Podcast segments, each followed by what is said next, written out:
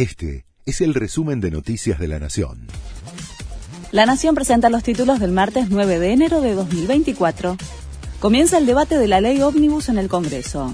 Será en un plenario de las comisiones de legislación general, asuntos constitucionales y presupuesto y hacienda.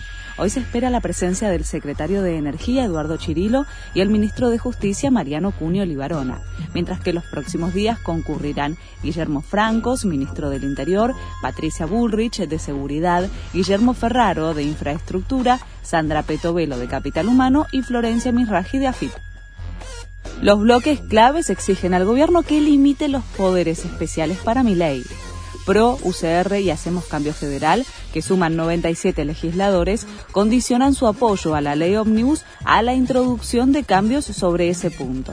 No me alarmaría tanto con las facultades extraordinarias. Nadie está avasallando al Congreso, aseguró el titular de diputados, Martín Menem.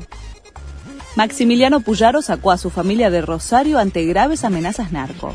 Las intimidaciones contra el gobernador de Santa Fe se repiten desde que ordenó que reagruparan presos de alto perfil de las bandas mafiosas alojados en la cárcel de Piñero.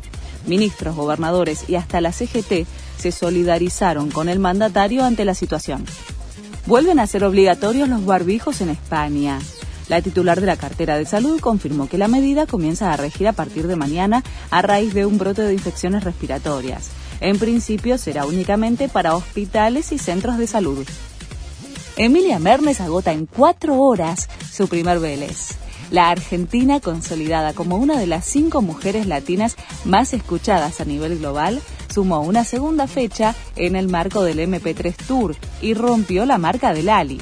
Antes de su debut en el estadio, que será el 12 de octubre, tendrá 10 presentaciones en el Movistar Arena, todas agotadas en tiempo récord.